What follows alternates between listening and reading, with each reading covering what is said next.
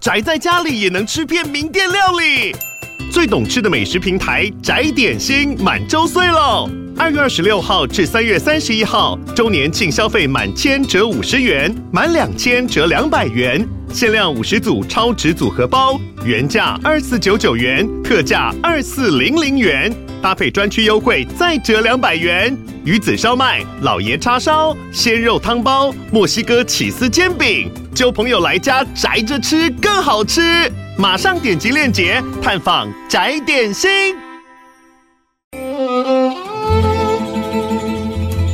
每一段关系都是一门功课，每一次经历都是生命的滋养。世界上最重要的东西，往往用眼睛是看不见的。One two three four。那我们就用听的吧。今夜遇见小王子。Suis-moi, là où je sais souvent, suis-moi. Et si je suis pas, suis-moi,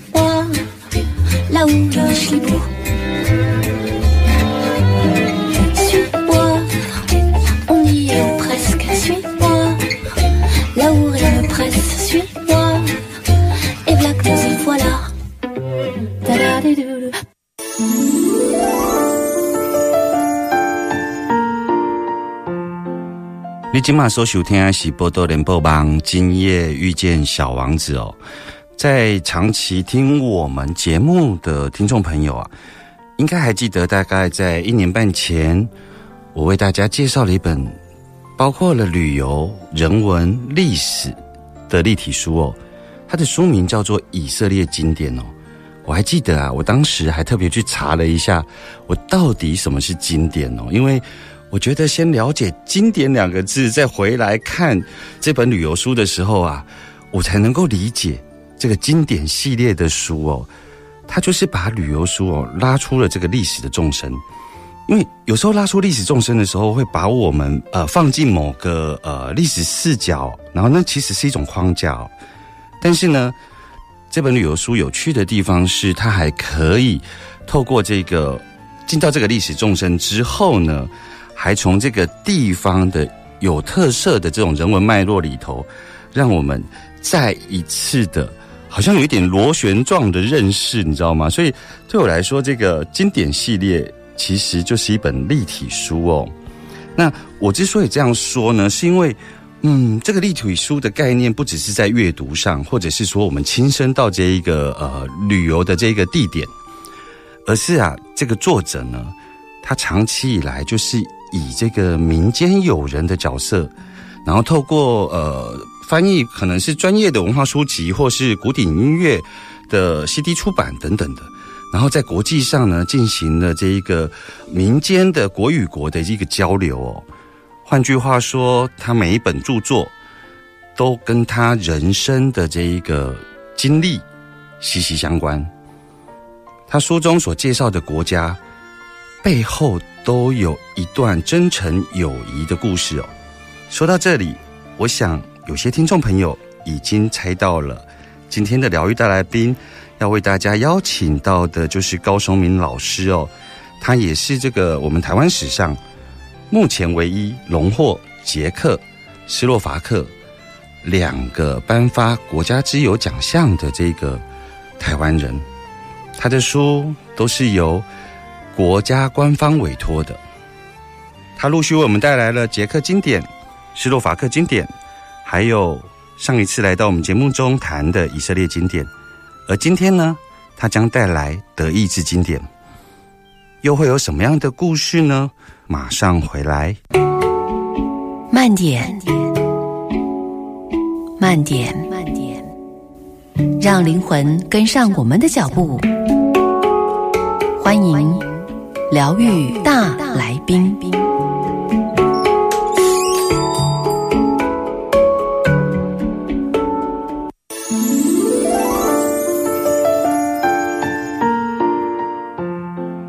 欢迎豆豆来波多连播榜，今夜遇见小王子。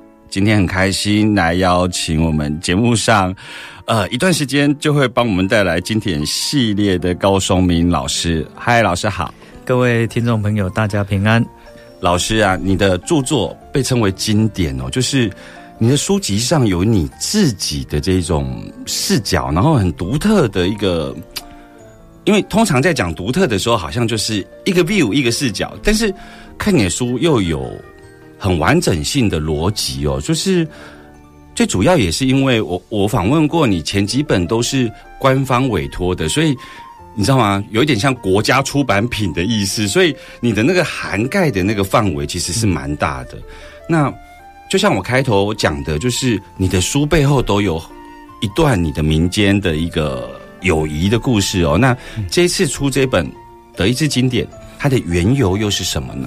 嗯，其实我最早想写的书就是《德意志经典》，最早想写就是经典系列的第一本。对，那这个要从小时候讲起，嗯哦，因为我把我拉进欧洲这个文化体的，主要还是因为对古典音乐有兴趣啊。那我们大家都知道嘛，哈，古典音乐的有名的。代表性的音乐家，大概超过百分之九十五都是讲德语的。不管他是今天的德国，或者是奥地利，或者是曾经有德语区的人，他居住过的地方，嗯，德语等于说是音乐家的专有语言了啦。哦，那也因为这样，我就是会开始去注意那个音乐家他的生平，他为什么样的状况他会去写出这样的乐曲？他以音乐家为主轴下去追追出。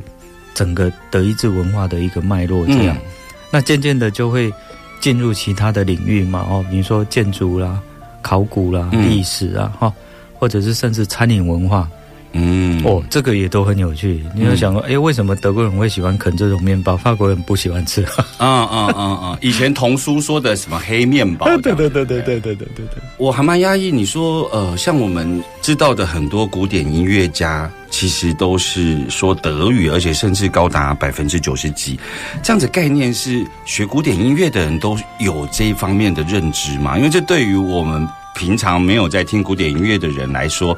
很惊讶，那是那块土地是，或者是说这种语言它有什么特性吗？为什么会是刚好有这么多的音乐家都讲德语呢？嗯，我们如果说以整个西洋音乐史的发展来讲，呃，如果要追，你要追追到古埃及、古希腊去了哈。哦，那可是能够把整个音乐把它融会贯通，也也融合了这个法国宫廷乐，也融合了意大利的这个诶文艺复兴音乐，把它整个集大成，诶，却是在德国人的手上，也就是我们被我们尊称为音乐之父的巴赫。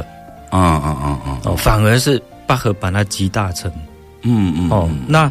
呃，这个等于说刚才有分享到的，也就哎，我们不难发现哈，我们不难发现，哎，意大利哦，或者是法国这种比较阳光普照的地方，嗯，他们的视觉艺术方面的成就都很高，因为光影能够呈现颜色嘛。对啊，可是德国这个比较天气比较不好的地方，比较冷，相对然后相对于意大利跟西班牙或者是法国。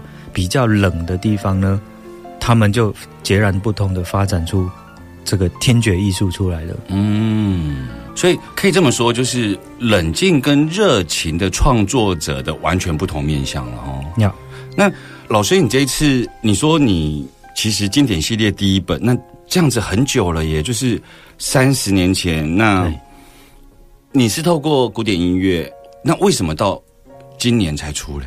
哦，那因为。呃，我在二零零六年被捷克共和国外交部颁发这个捷克的国家自由。对，那也是去布拉格领奖的时候，被当时他们的外交部长啊正式委托说，是否也帮他们写一本书这样。哦，但是他不要旅游的书，他说他也知道说旅游的书，反正那个资料一天到晚在 update。是是是，他要的就是说真正能够让这个华文的阅读圈里面。能够真正去了解到捷克这个国家，嗯嗯嗯，那捷克这本书哦，就大概耗掉十年了。哦，然后接下来他们从前的好好兄弟哦，斯洛伐克哦，一九九三年元月一号正式分家的好兄弟。那斯洛伐克外交部后来他看到捷克经典，他说：“哎，那是不是既然帮我们的亲兄弟写的这么好的书，是否也能帮我们写？”嗯，哦，那我我不想骗人家，我说捷克经典花了十年，那你们愿意你们愿意等，我就敢写。是，他说愿意等，好，那就一一号又八年了。是，其实台湾的民众对于捷克这个国家，或者是呃，他周遭的这个历史是相对比较陌生的。包括，就算透过呃所谓的教科书来认识，对，它的篇幅比例也是相对比较少的。那近期是因为我们台湾跟捷克像在国会上面的互访，我们才开始有意识到。那当然呢，当时还有就是他们的。政府官员是个帅哥，所以他就讨论度很高嘛，大家有比较多的认识。那老师，我看你这一次带这个德意志经典啊，就是你上面有一个德意志经典一的意思是它不止一本哦。对，因为德意志这个文化体很大，非常的大。那我就没有把它局限在说，只是今天德国这个国家的行政区的这个范围下去探讨，嗯，下去跟大家分享，而是以历史上讲德语的人曾经居住过的地区，而且那个影响到现在还还影响很深远的这些文化上的一些表象，我是用这个下去把这本书做一个一个定义了，是。那。通常我们就不要让大家会觉得说有一点时空错乱这样，所以我还是从依照时间顺序这样一路这样分享下来。是，所以第一本呢，我就把它从青铜器时期，嗯，呃，就是以现在德意志地区，嗯，包含德国、包含奥地利，有考古挖出来的这些遗址，嗯，这些文物，哦，从那个地方开始讲，然后讲到大概到文艺复兴为止。哦。那就是将来可能就是第二本，大概预计就是从马丁路德宗教改革，嗯大概讲到启蒙运动，好。那第三本在大概就从浪漫主义，好，浪漫运动是讲到现代这样。所以规划三本，目前是这样。嗯，那整个写作过程应该还会再做一些微调嗯，所以虽然它是个旅游书，但是你其实是用了一个就是呃。德意志文化的这种概念，因为像你刚刚讲那个音乐的例子就很鲜明了，就是以德语发音、德语的使用，然后有在这个土地上有产生了呃不同面向的一个德国样貌，对，都在你这一次书里头的呃收录范围中。对，那因为这个古代史的部分哦，呃，因为我们现在所谓的古典音乐，大概也都是。从十七世纪以后，嗯，哦，大家所熟知的一些古典音乐的作品，大概十七世纪以后，嗯，哦，那那这个古代那个要怎么样？哎，可是德国在浪漫主义的时候出了一个音乐家，叫做华格纳啊，是哦，他的那个歌剧也好，或者是他也是个诗人嘛，呃，或者是乐剧也好，嗯，其实前三部哦，第一部叫《Lohengrin》，那个就是在故事背景就落在这个。哎，查理曼帝国以后哦，分成这个西法兰克、中法兰克跟东法兰克。是 那个故事的背景是在东法兰克王国。那第二部作品，我就用哦，瓦格纳他这个毕生的精华，这个尼贝龙根指环啊，魔界的原型。哎，那尼贝龙根指环呢？他这个又讲到莱茵河流域，从一个罗马帝国时代留下的古城叫克桑滕，克桑滕。从那个地方到一样是莱茵河流域的 Worms 沃姆斯，嗯，那里召开过很多次的帝国会议，神圣罗马帝国帝国会议，马丁路德也是被抓去那边，嗯，去开帝国会议审判他。是，可是 Worms 被称为尼贝龙根之城。啊，因为这个就是整个故事嘛，哈。是，那第三部讲到文艺复兴了，哎，华格纳也是他重要的一部作品，叫。纽伦堡的民歌手，嗯，哇，我们就讲到这个德国的文艺复兴时期的这个手工艺重镇，而且这个影响到现在。是，哇，但就是说德国人，你一提到手工业，大家一定想到的就是纽伦堡，是。呀，是。那我们等一下就从这一个德意志经典的一开始就青铜器时代来聊起，我们马上回来。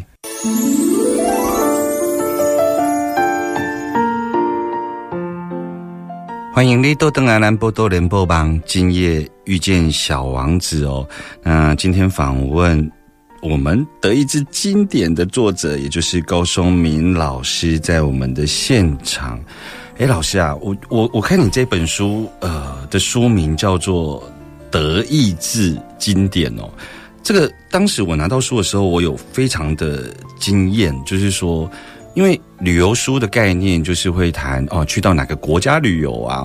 可是你用了这个德意志，那在我自己的学习里头，其实德意志它其实在不同面向跟不同领域，它其实是完全，甚至有一些地方是未定论的哦。嗯，对，哦，是很多的讨论在里头。对对，你当时为什么会用这三个字呢？而且后面还加经典，我觉得德意志这三个字，你当时的思考脉络是什么呢？嗯，就像我刚才有提到的，这本书所探讨的、分享的范围呢，它不只是局限在今天德国的这个行政区里面。嗯，因为在历史上呢，讲德语的人哦，他们居住还有他们对那个地方的文化上的贡献，哇，那个是确实是涵跨了欧洲的大半地区了。嗯，哦，包含今天的波罗的海沿岸很多城镇。几乎都是汉萨同盟时期的这些讲德语的人去开拓出来的，还有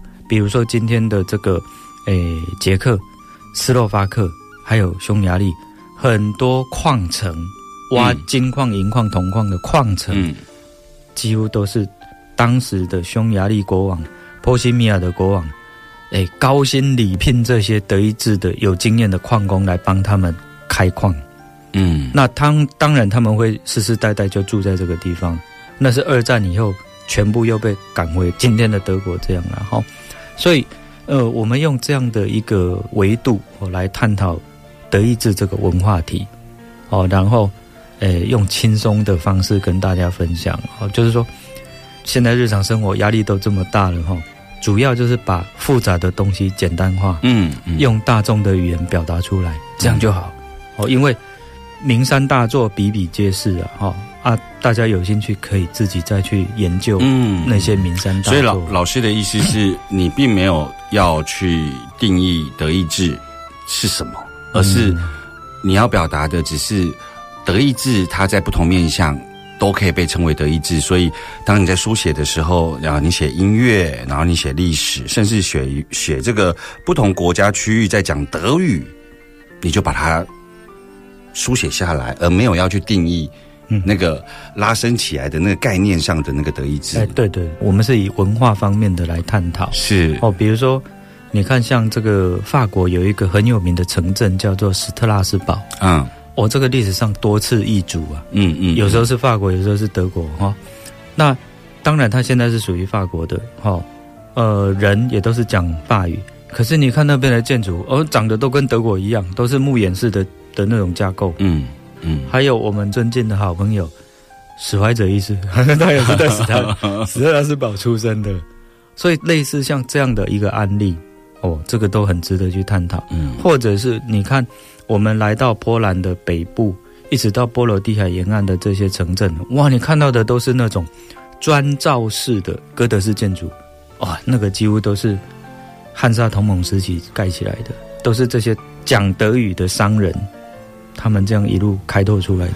老老师，我追问一个，就是我我现在当然听懂你讲的，但是我我的意思是说，呃，没有要去定义德意志这件事情，对你来讲是自然而然的，而不是你思考过后的是吗？对，哦，我会问这个是因为，呃，老师很清楚的表达了，就是不去碰。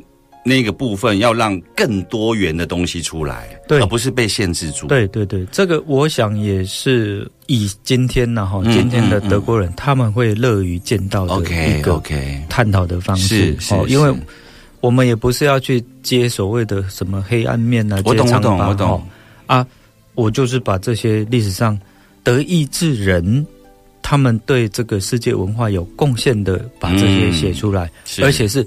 现在各位去到那个地方，你去自助旅游，那你或者跟团去，你都可以确实可以发现到那些遗迹，或者是那些建筑物，甚至是你可以吃到 那种餐饮文化，哇，是。这个精彩啊！你看，哎，姜饼的发源地是在波兰的土伦，哦，托伦，所以不是雅琛，不是。哦，但是德意志人把姜饼发扬光大，所以我在书中我特别提到纽伦堡姜饼。哦，哇，你看那个圣诞节前夕那纽伦堡姜饼，哎呀，那那才叫经典。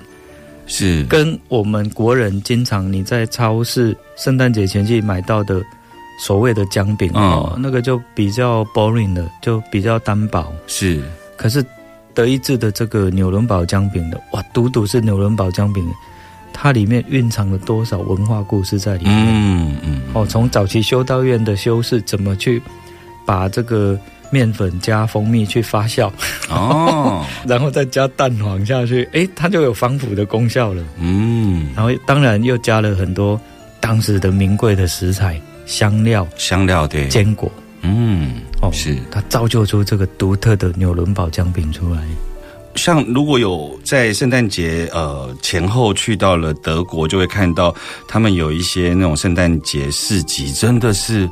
你走进去之后，真的你不用透过知识上的认识，你就是可以感受到那个那个氛围哦。对对对。那老师，我有注意到你这本书里头写这个所谓的，因为我以前念都是日耳曼人呐，那我有发现老师用了日耳曼部族在形容，就是整个德国或是德意志文化呃形成之前的那个时代的状态。你使用这一个日耳曼部族。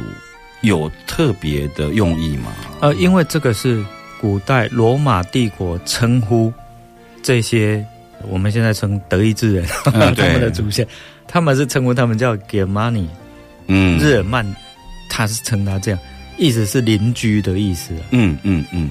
可是我们也都念过历史，你都知道，呃，那个罗马帝国它是一部战争机器，它是不断的靠不断的侵略掠夺。然后来养活它这个帝国，嗯，到最后帝国也膨胀到没办法，也也崩溃了嘛。所以当时这个名字，哎，这是罗马帝国罗马人称呼今天的德意志地区的一种专有名词。是，那诶，后来意大利人他们在这个德意志神圣罗马帝国兴起以后。啊，德意志的皇帝都是南向政策，因为他的领土也包含到今天的意大利中北部。对对对，那也多次哦，这些神圣罗马帝国的皇帝也都亲自来到这个罗马啊，要求这个教宗帮他加冕这样哈。呃，尤其像那个 Otto 哦，那个二图二图鄂图一世大帝哦，他在意大利待很久啊，嗯，有一点忘记了原乡这个感觉哈，嗯，那。意大利人其实他们对这些北方来的这些异族，他不是很欢迎，所以他们会称他叫条顿人。嗯嗯，哦 d o it。嗯，那后来这个词呢？哎，这些呃，从意大利北返的这些德意志人啊，当然有的可能他是来自今天的萨克森啊，嗯，啊，图林根啊，嗯，啊，巴伐利亚哈，哎，他们回到就跟着皇帝又回到原乡以后，他们也自称自己叫。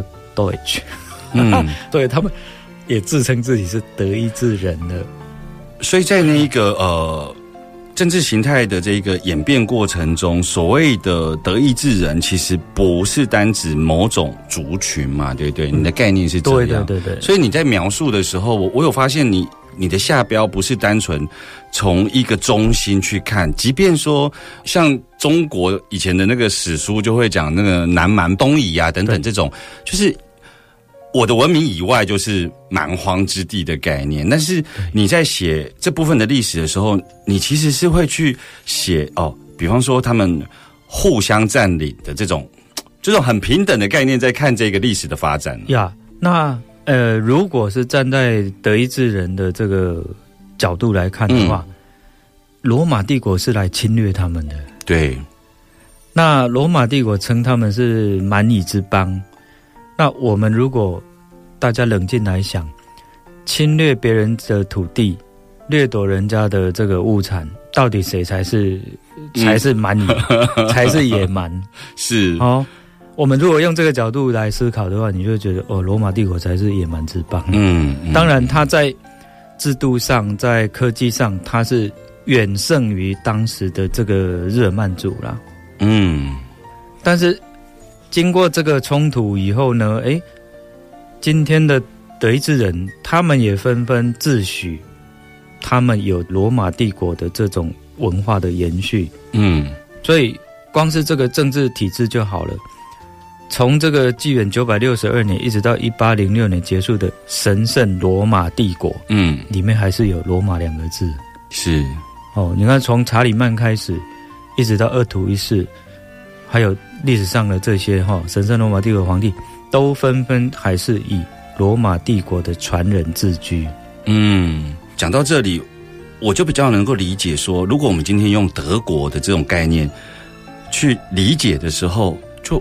很没有办法去支撑我们现在所谈的这一些嘛，因为对，好像德意志这个文化有一种特性，就是呃，即便你是入侵者，但最后还是会转化成哦，因为我们呃神圣罗马帝国里头其实有一些呃所谓的出德意志的皇帝嘛，不管他是哪一个国家的人，法国人也好，或是日耳曼族也好，对，但是他就是德意志里头的皇帝嘛，对。对，所以而且还被他的那个入侵者所认可加冕呢。哦，对呀，对呀，那所以这个神圣罗马帝国是相当值得探讨的一个一个文化体啊。哦，那它的范围就是，哎，刚好就是我刚才提到的这些范围嘛，哈。是，有就是今天的德国，然后像荷兰、比利时、卢森堡、哦，瑞士、奥地利、捷克，哦，还有奥地利、匈牙利。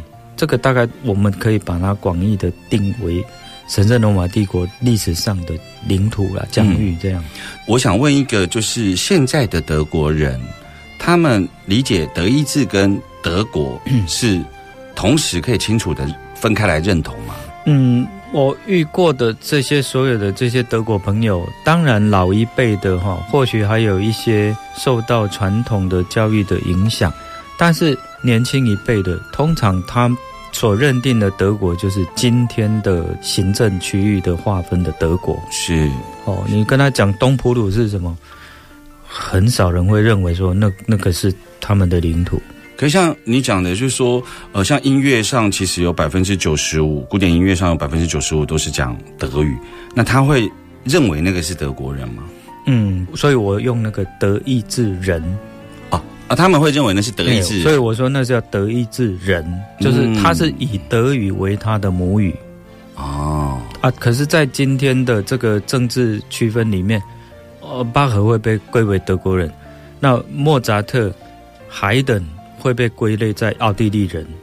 啊，是这样的意思啊。啊，可是你看，贝多芬也好，布拉姆斯也好，两位出生在今天的德国的大音乐家，是他们。真正作品开始发光发热，都是在维也纳。嗯，那可是在奥地利。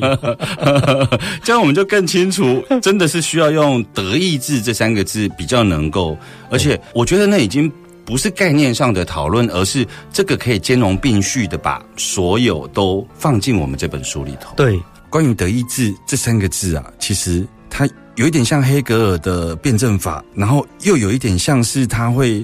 不断的蜕变哦，可是我们在理解这三个字之后，我们今天好像还没进到这个旅游哦，所以等一下我们马上要来请高松明老师来跟我们谈一谈有关于德国的旅游资讯。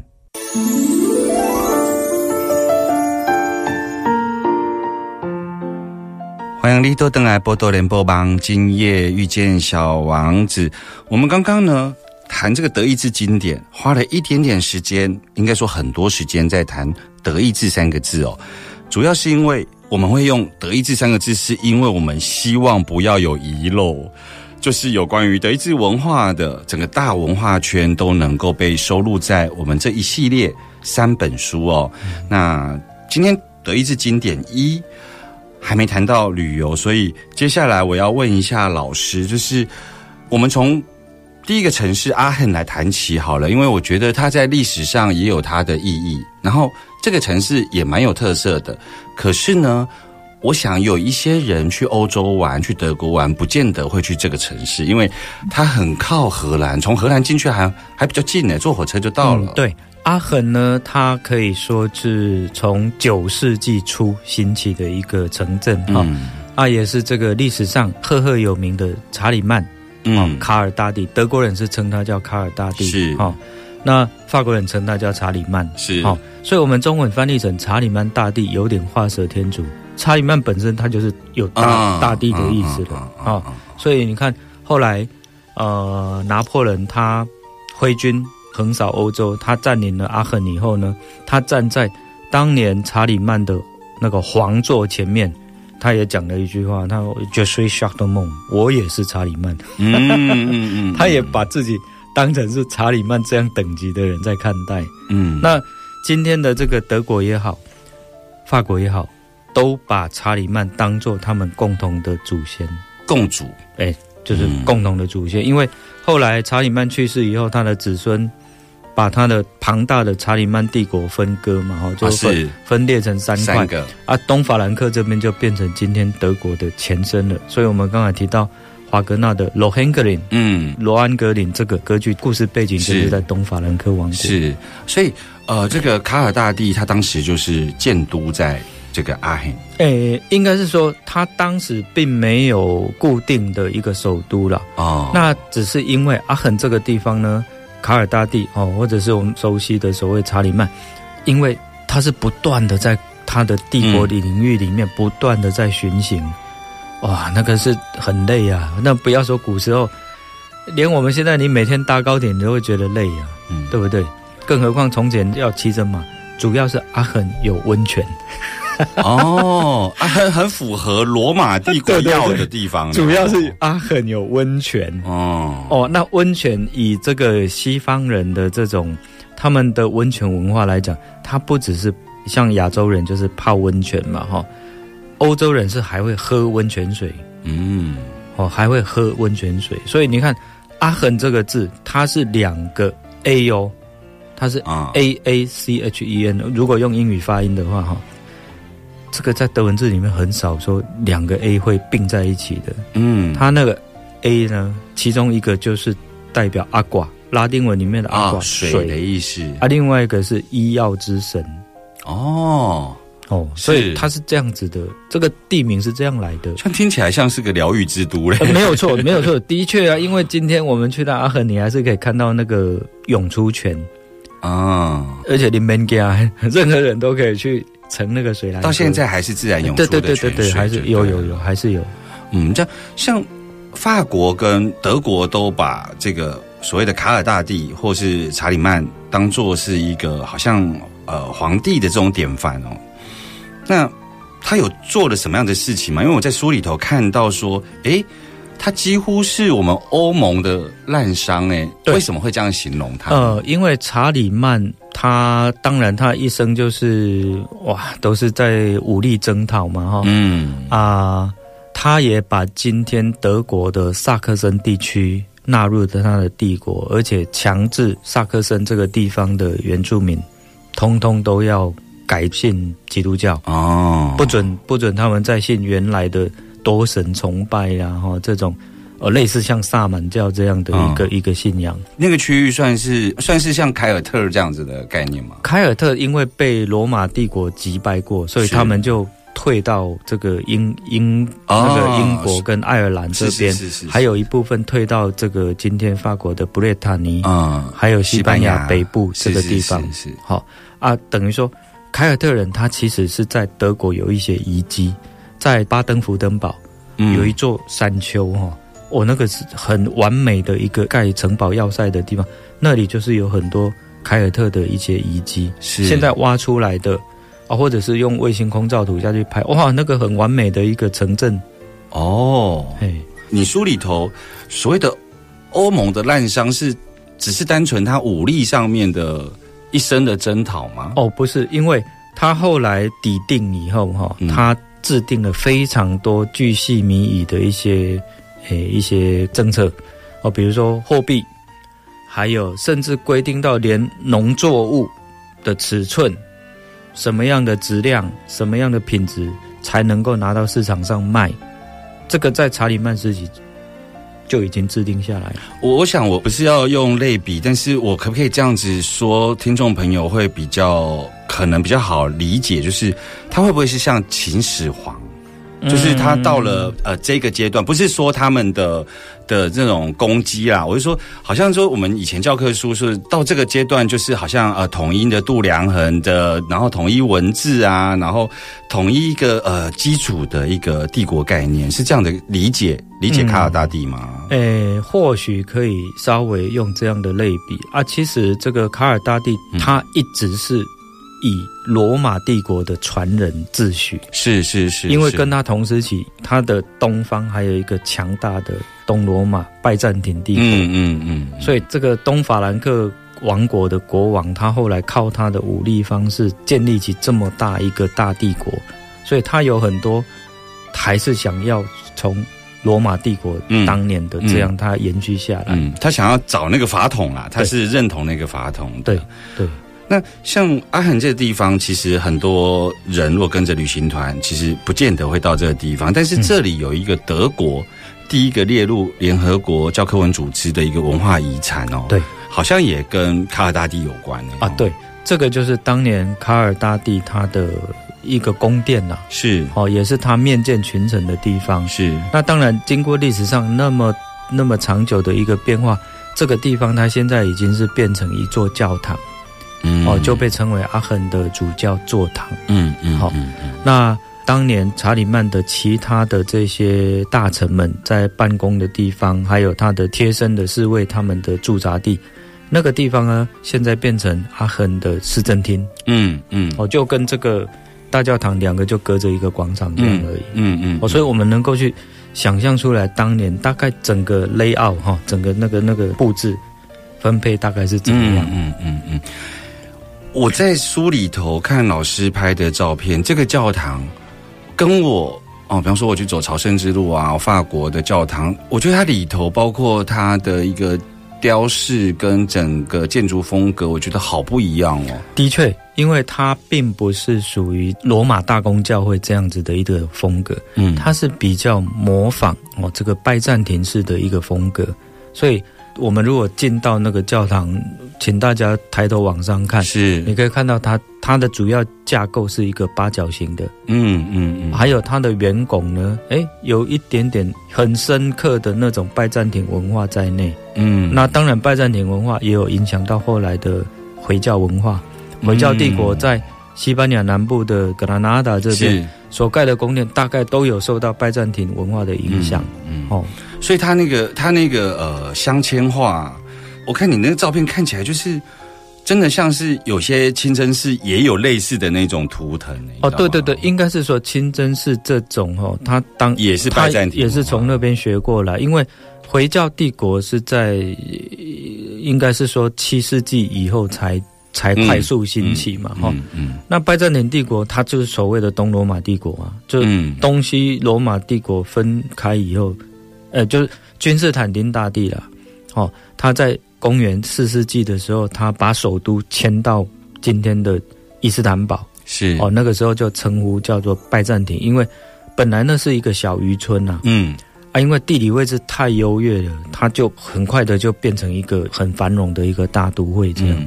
我想时间的关系哦，今天要非常谢谢高松明老师为我们带来了《德意志经典》这本书哦，可是。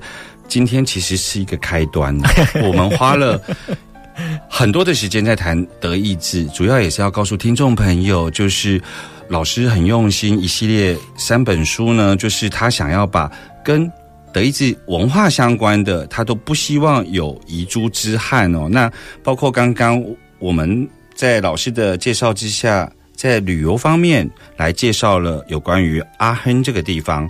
这个地方，我相信有些听众朋友不是那么熟悉，那你就知道这本书里头真的是巨细靡遗的为我们介绍了有关于德意志。谢谢老师今天接受我的访问，谢谢谢谢。小王子说：“生活中总有一些东西让你一见钟情。”我们下周见喽，拜拜。